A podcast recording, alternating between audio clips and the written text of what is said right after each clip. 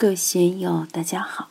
今天我们继续学习《禅说庄子徐无鬼道人的志趣与功夫》第三讲“无为而治与道德合一”第三部分。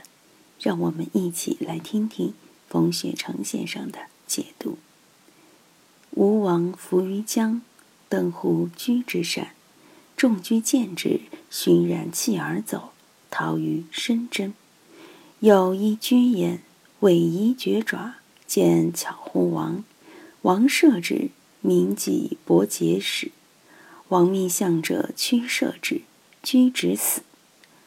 王故谓其友言不疑曰：“知居也，伐其巧，视其变以敖于，以至此极也。戒之哉！戒乎无以乳色骄人哉！”言不疑，归而师董吴，以除其色，去乐此险。三年而国人称之。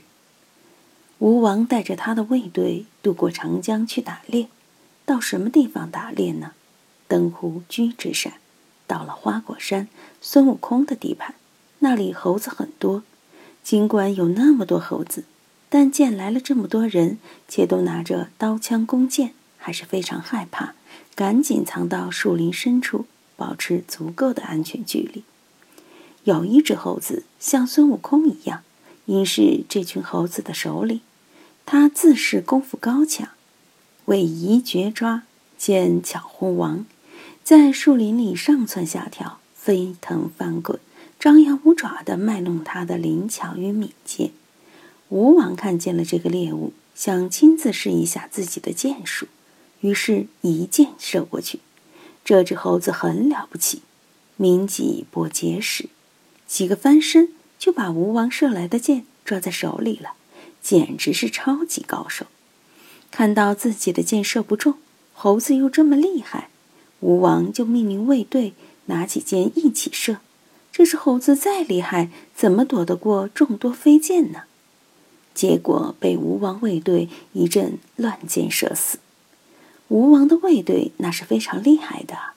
苏东坡有一首观钱塘朝的诗说：“安得夫差水西手，三千强弩射朝地。”描写的就是吴王卫队射箭的场景。据说有一次，吴王带着卫队在钱塘江边演练，钱塘潮起来了，一道水墙气势磅礴，铺天盖地压过来。吴王大怒。命他的三千射击手一排强弩射过去，居然把钱塘潮压下去了。吴王的卫队多么厉害呀！不然吴王夫差怎么能称霸天下呢？当年夫差的父亲在伍子胥和孙子的帮助下，打到了郢都，把强大的两百年来一直为中原诸侯之患的楚国踏平了。到了夫差的时候。他先是灭了越国，然后修邗沟，这可是长江和淮河之间的第一条大运河，沟通了淮河和长江，至今仍在发挥功用。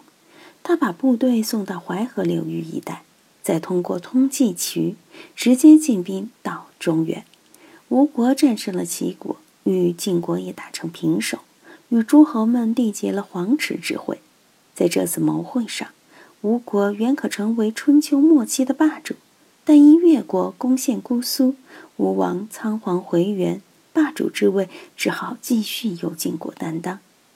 吴王狩猎结束后，回到了姑苏城，他对好朋友言不疑说：“这只猴子伐其巧，使其变以敖鱼，以至此极也。”在古文里，“伐”是自满、骄傲自大的意思。变是敏捷的意思，这只猴子自恃它的灵巧和敏捷，傲视我，才会招来杀身之祸。那些胆小的、谦卑的猴子，一见人来就没影儿了，就保住性命了。所以俗语说：“是非都为多开口，烦恼皆因强出头。”不强出头，哪里有烦恼呢？不开口就没有是非。平时多背诵《增广贤文》《菜根谭》里的这类谚语，会给我们带来很大的收益。吴王对言不疑说：“戒之在！通过这件事，大家都要引以为戒呀。”然后叹了一口气，说道：“吾以汝色交人哉？我们都不要倚仗自己的名誉、地位、智慧、财富来交施于人。人都有骄慢之心。佛教说，贪嗔痴慢疑，嗔慢之心谁也难免。处于逆境的时候，自己能做到夹紧尾巴，嗔慢之心不易释放出来。有朝一日通达了，升官发财了，就很容易。”富贵骄人，从这个角度来看，黄老之学是为帝王、为富贵人而讲的持盈保泰之道。用《道德经》的话来说，就是深根固底、长生久世之道。长生久世、持盈保泰，才能永居太平而不落入麻烦之中。而长生久世的前提，一定要深根固底。我们修一座房子，要把基础夯实。栽树也要把根埋得深一点，不然风吹草动就得完蛋。严不疑很贤达，他听懂了吴王的话以后，就归而师董吴，回到家乡拜一个著名的道家人物董无为师。他拜老师的目的是什么呢？以助其色，去乐辞显，就是加强学习，提升修为。以助其色，助是除的意思。我们心中应该有面镜子，经常照一下自己的形象。我在成都曾讲过《尚书洪范》里的冒言视听司。洪范九畴中，第一曰五行：金木水火土，没有什么可讲的。第二就是冒言视听司，我们的形象怎么料理？现在都在讲个人形象设计，国家领导人的形象有专门的人员来设计料理。一般的人又如何料理呢？我们这儿有做美容的，这里说的形象与美容所说的形象不一样，也不是简单的所谓美女、帅哥、靓仔等外貌上的感觉，而是要有气质和魅力。有的帅哥没有什么气质，没品位；有的人很丑，比如庄子笔下的不少残疾人、丑鬼，但一个个都得到了，道气深厚，魅力十足。一个道气深厚的人和一个绣花枕头相比，区别是非常大的。